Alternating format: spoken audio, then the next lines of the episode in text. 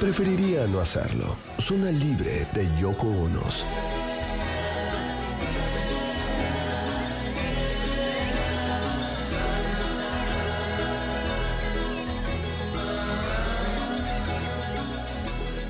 Muy bien, amiguitos, 23 horas 34 minutos. Entramos en la última parte del programa, la última media hora, como todos los miércoles, dedicado a un solo tema.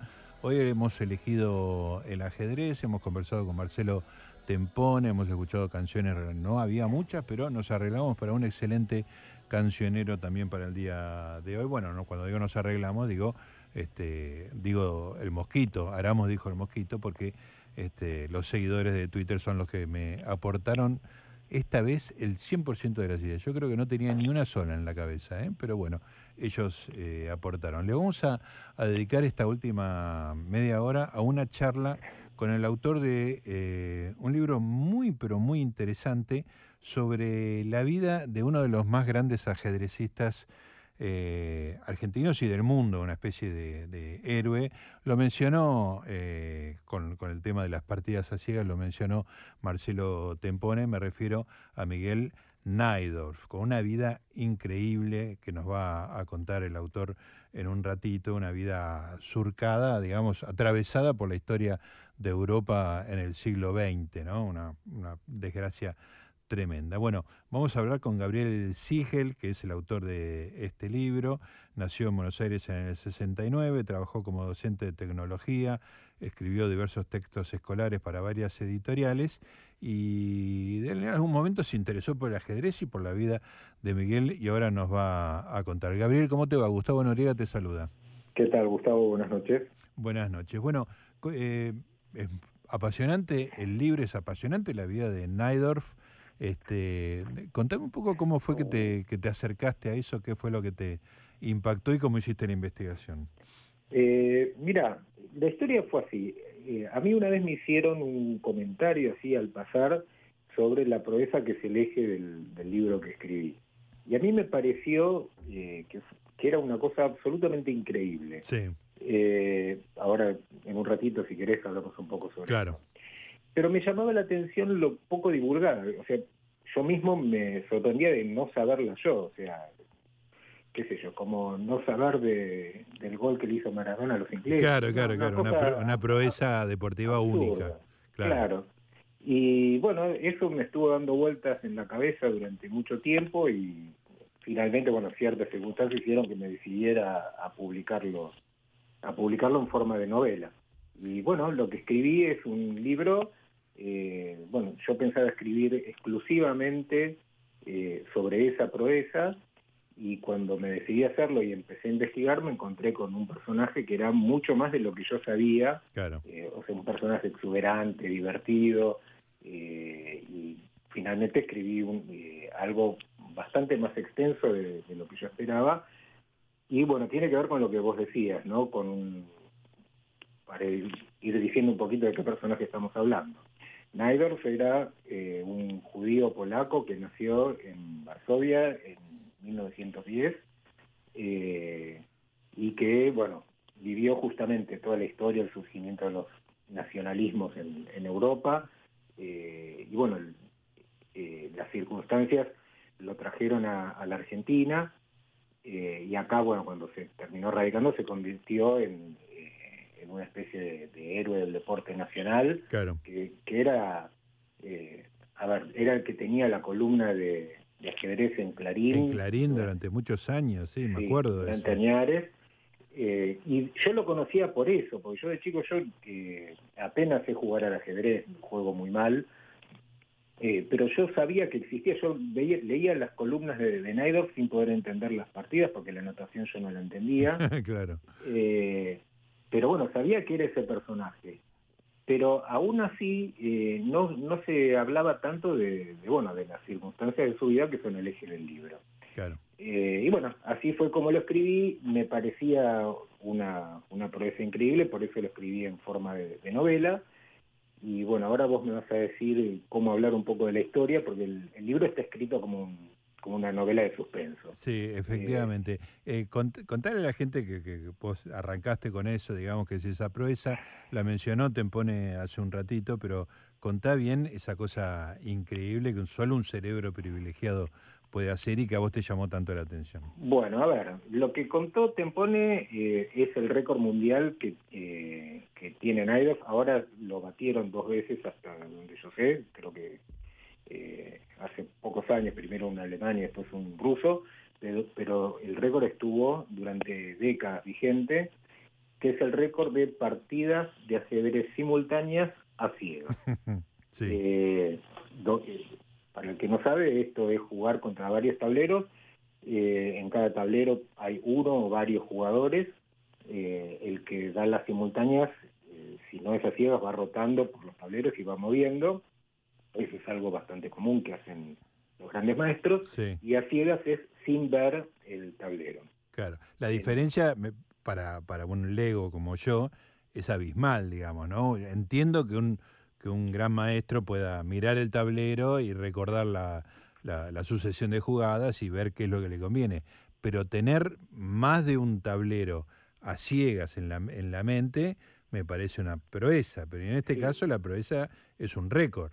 Bueno, sí, es, eh, a ver, es algo increíble. Eh, de casualidad, dos hijos míos se jugaban al, al, ajedrez, ranqueados y todo, eh, así que yo me acerqué un poco a ese mundo por ellos la cosa que hacen los, eh, los grandes ajedrecistas son increíbles, como por ejemplo eh, ganarte un partido de ajedrez y después te explican dónde cometiste el error y mueven todas las piezas para atrás y se acuerdan de todo el partido. Recuerdan todo el desarrollo del partido. Exactamente, hacen eso. Eh, pero bueno, hacer simultáneas a ciegas ya es, es, es mucho. Bueno, el récord de Naidorf es de 45 partidas. 45 partidas simultáneas a ciegas. 45. Eh, y ten en cuenta que para que se considere que el récord es válido, eh, no es necesario ganar todas las partidas, pero no se puede cometer ningún error. Eh, es decir, error, digo, en no acordarse una Claro, claro, darle indicación de una pieza que no está en ese lugar o algo así. Bueno, y Naidorf lo hizo, eh, lo que sí es que lo hizo con mejor calidad que todos los otros, el récord anterior y los posteriores, es decir, ganó la mayoría, eh, contra jugadores de relativamente buen nivel, algunos muy buen nivel, eh, y bueno, para hacer ese récord estuvo un día entero jugando, sin, dormir. Sí y bueno, e-, ese récord lo, batió en Brasil y jugaba contra eh, equipos de jugadores que se iban rotando por el cansancio. Claro, claro, y él seguía solo. Y él solo, exactamente. El nivel de desgaste, bueno, leí en tu novela que durmió un día entero después. Sí, en realidad salió tan acelerado de eso que no pudo dormir por un día. y, claro, eh, no podía bajar. claro, y después de eso eh, se tomó algún calmante, se fue al cine, se quedó dormido en el cine, se despertó en un hospital. Eh, así fue. Maravilloso. Eh, digo por eso que decías antes de que si es deporte y del cansancio y demás, eh, sí, es, realmente agotador. Sí, sí, físicamente tiene una demanda extraordinaria. Bueno, esto es una proeza particular, digamos, ¿no? Pero en un partido de alta competencia también exige una concentración y una tenacidad física extraordinaria. Contale a la gente que no lo, no lo sabe, yo lo tenía eh, un poquito desordenada la historia y, tu libro me lo acomodó perfectamente, está muy bien narrado. La historia de, de Naidorf yéndose de Europa, por qué recaló en la Argentina y qué dejó en Europa. Bueno, a ver, para empezar, eh, existen los Juegos Olímpicos de ajedrez. Es el único deporte que tiene Olimpiadas eh, aparte. Sí. bueno, el, eh, a ver, poco antes de, esto, en la década del 30, hubo una primera generación de ajedrecistas argentinos que era bastante bueno y eran ajedrecistas que eh, no tenían mucho roce internacional. El ajedrez era el ajedrez de alto nivel, era principalmente europeo, norteamericano, y el primer, eh, a ver, el ajedrez se eh, empezó a tener relevancia en el país cuando eh, trajeron al campeón de ese momento eh, a, hacer una gira por el país, que era Emanuel Lasker, y ahí el ajedrez empezó a, tener mucha mucha relevancia en el país. Claro.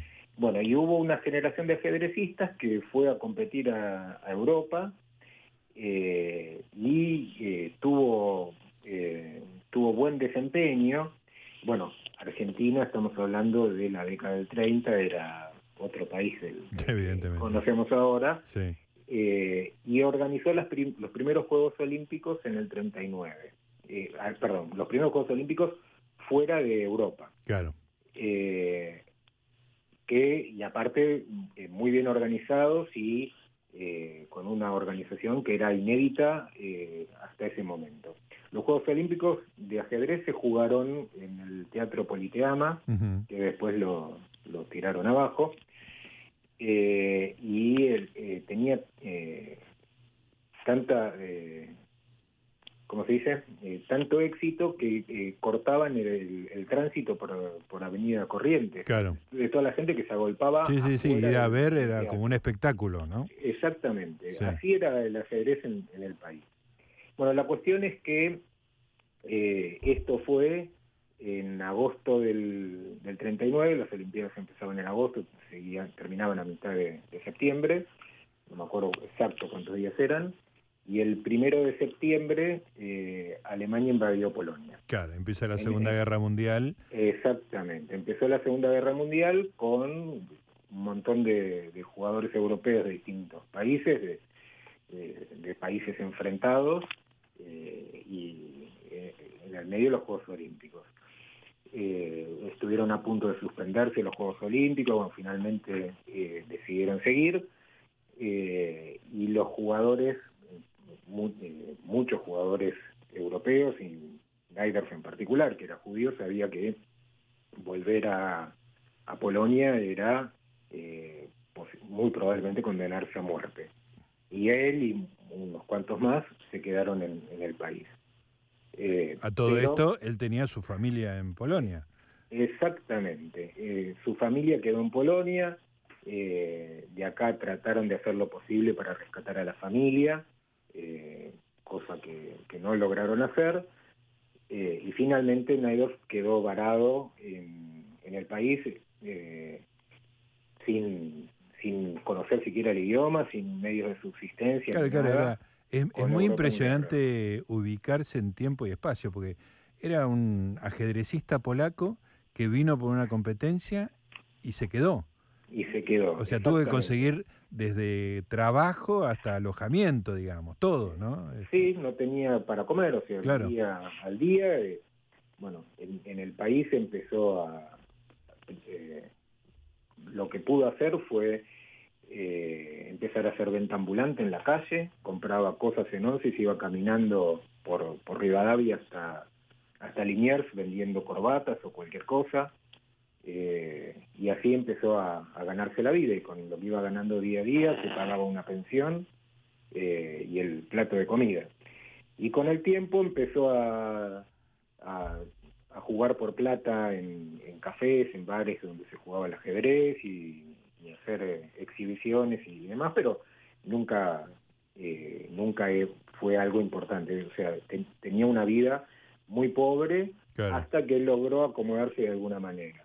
Y todo esto durante la guerra y tratando de, tener contacto con la familia, que era cada vez peor. Claro, claro, la angustia de saber lo que era lo que era el nazismo, lo que era dejando, habiendo dejado una familia judía en Varsovia, digamos, ¿no? Este, no, no, se me ocurre una tragedia peor que, esa, ¿no? Este, es tremendo. Y él no tuvo más remedio que reconstruir su, su actividad y convertirse en un ajedrecista profesional acá en la Argentina.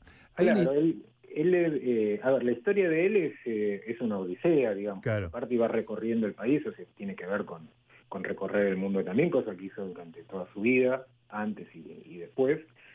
Eh, y más o menos fue haciendo haciendo pie, eh, empezó a, contactarse con, gente, eh, hacía exhibiciones de memoria con el auspicio de aceite cocinero, o sea, cosas, cosas así, eh, hasta que algún contacto, como era una persona que, en, parte porque despertaba admiración por su habilidad, y en parte por, por su personalidad, tenía muchos contactos, conocidos y demás, empezó a trabajar como vendedor de seguros.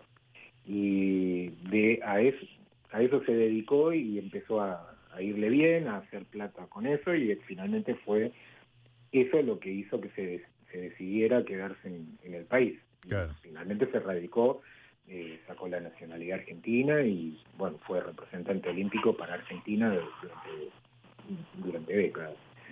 Eh, así que esa es, la historia. Pero a, mí lo que más me, conmovió, que fue el, comentario este que me llevó a escribir la historia, es que eh, cuando él em, empieza, cuando se cortan las comunicaciones, iba empeorando la situación en Europa cada vez más, eh, obviamente, y al principio había contacto por cartas, después eso se cortó, y él ya se estaba afincando un poco acá, ya tenía un medio de vida, y no sabía cómo comunicárselo a la familia. Eh, ya había tocado todos los contactos que pudo para tratar de rescatar a la familia y no fue imposible. Entonces trató de mandar un mensaje en, eh, a Europa. Y lo que él sabía eh, es que las noticias del ajedrez en el mundo se publicaban en diarios. De hecho, los nazis usaban el ajedrez como eh, como propaganda, suponiendo que los ajedrecistas alemanes eran los mejores del mundo, cosa que había buenos ajedrecistas alemanes, pero no, necesariamente eran ni todos ni los mejores. eh, y la, entonces, eso fue lo que lo llevó a él a decidir hacer el récord mundial de partidas simultáneas. Claro, porque él quería salir en los diarios para que lo lean, para que sepan dónde estaba. Es extraordinaria la, Exactamente. el objetivo, ¿no? Es, increíble. Para empezar, batir un récord mundial de lo que sea es difícil para cualquiera. Sí, claro. Eh, así que proponerse hacerlo. Y aparte, por eh, esa posibilidad tan remota, ¿no? Pero bueno, como había algunas... Eh, llegaban algunas noticias de que de, noticias de, ajedrez que se publicaban en Europa él sabía que eso podía llegarles como noticia. Y eso fue lo que lo movió a, batir el récord. Eh, y batió el récord eh, en la ciudad de Rosario en el año 43 en el medio de, la guerra. Impresionante. Eh, y la verdad que me parece increíble que una persona llegue a eso por ese movido de ese modo, ¿no? bueno, ese ese es el eje, digamos, del, libro. Claro, finalmente no, no, no pudo. Bueno, la familia murió en, eh, creo que en Auschwitz, no, no me acuerdo los, detalles. Eh, no, no sé si todos, no sé si, si, tuvo noticias de todos, pero sí, el padre de él combatió en el gueto de Varsovia y creo que la familia murió en Auschwitz. Y bueno, cosas que me, que me fui encontrando cuando hice la investigación eh, está repleto de anécdotas de, todo tipo y una en particular que es dramática. En, el año 35 eh, las Olimpiadas de ajedrez se hicieron en Alemania. Eh, y también para el 35 ya los nazis en el poder, también era una misión para Alemania ganar las Olimpiadas como propaganda claro, claro. Eh, y por esa razón, eh, que Polonia, que ya se sentía amenazada por, por Alemania, por una cuestión de orgullo nacional, quería hacer más o menos lo mismo, digamos, eh, tratar de hacer un, buen papel. Claro. Y, y entonces, cuando le pidieron a Naidorf que, que representara a Polonia, eh, él se negó porque muchos jugadores judíos se habían negado de, a ir a Alemania de distintos países. Y medio, o sea, no, no lo obligaron, pero eh, insistieron para que fuera y las Olimpiadas de ajedrez se juegan por equipos, ¿sí? son equipos de, de tres eh, y él estaba en el segundo tablero y, y, hay un una premiación por equipo y una premiación individual por cada tablero. Y Naidorf tuvo el, eh, la medalla dorada en su tablero y lo condenó, eh, lo condenó, perdón, lo condecoró eh, Hans Frank, que era miembro del, de la CSS, era había participado en el intento golpe de Estado de, de Hitler. Claro, en el 23 el primero, claro. y bueno, lo condecoró él Sí, sí, sí. no, es- personalmente y Hans Frank fue después el gobernador de, de Polonia, de la Polonia ocupada. ocupada y es el responsable de la muerte de la familia. Muy, muy impresionante. Para, Sí. para cambiar el tono de, de esta anécdota terrible que estás contando, hay muchas en el libro, y es, realmente es un libro lleno de información muy rica. Contá esa que del, del que se encuentra en el subte en Nueva York, que me pareció deliciosa. Bueno, eh, a ver, con eso termina el, el libro porque eh, lo que sucede eh, en la historia de Naidorf es que él bate el récord, hace la proeza, eh, después tuvo noticias de que la noticia le llegó a sus familiares, pero finalmente fueron exterminados, así que eh, no, no, no logró Claro, eh, hacer que volviera nadie y él buscó a toda su familia, eh, familia la inmediata y, y no tan no tan inmediata, primos y demás, y no, no logró encontrar absolutamente a nadie. mm, Eh, y en la década del 50 había ido a, a jugar un torneo a, a Nueva York y estaba viajando en subte en, en Nueva York y en el subte ve una persona al lado que está leyendo el diario polaco. Entonces él se pone eh, a, a leer de ojito. claro. Y, la- y el que estaba con el diario le pregunta si entendía polaco, si era polaco, y él le dice que, eh, que era polaco, que, pero que vivía en Argentina. Entonces él le contesta, ah, sí, yo tengo un primo eh, que vive en Argentina, es muy famoso, se llama Miguel Nairo. Era él. Y él- era él, pero, o sea, la- lo increíble es la casualidad Sí, porque no había logrado contactarse con nadie de la familia. Yo no sé si este primo era un primo eh, directo, primo segundo, pero justamente había ido a jugar al ajedrez a, eh, Nueva York. a, a Nueva York y logró contactarse de pura casualidad con el único sobreviviente de, Claro, claro. de la Que- familia. O sea, la, la casualidad inmensa, no solo de que se sentaran juntos en el subte, sino que además eh, tuvieran ese diálogo y él le dijera, tengo un primo en Buenos Aires, ah, yo tengo un primo en Buenos Aires que es muy famoso, Miguel Naido. Es, un, es una escena de película, ¿eh? es una película. es increíble. Es una escena de película, es muy emocionante. Bueno, eh, Gabriel, la verdad que fue un placer leer el libro y después eh, tener esta conversación con vos. Es una vida extraordinaria la de Naidorf. Hay, esto es lo, lo que charlamos en este ratito, creo que es la, la- la pelusa del Durano. Hay muchísimo, muchísimo para leer, así que el libro es una puerta de entrada a un mundo increíble y un personaje absolutamente fascinante. ¿eh? Sí, es, es increíble lo, lo que hizo Naidorf. Era, y, a ver, lo que a mí me movió es que eh, increíblemente lo hayamos olvidado en, en Sí, Argentina. Exacto. Eh, te cuento una cosa. Eh, yo escribí el libro y eh, tiene el, el prólogo escrito por la hija, que es un prólogo que me encantó, me conmovió cuando me lo mostró, muy cortito.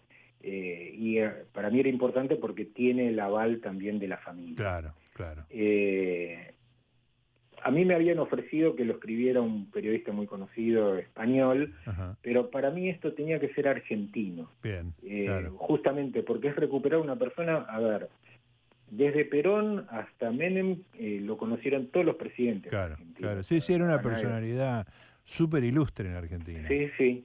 Y que se haya, haya caído en el olvido es, eh, eh, es increíble y lo que me movió es tratar de, eh, de recuperarlo a la memoria colectiva, ¿no? Sí, sí. Bueno. Eh, y eso. Lo- hemos tratado de colaborar un poquito en este, en este empeño. Te agradezco mucho, Gabriel. Te mando un No, abrazo. gracias.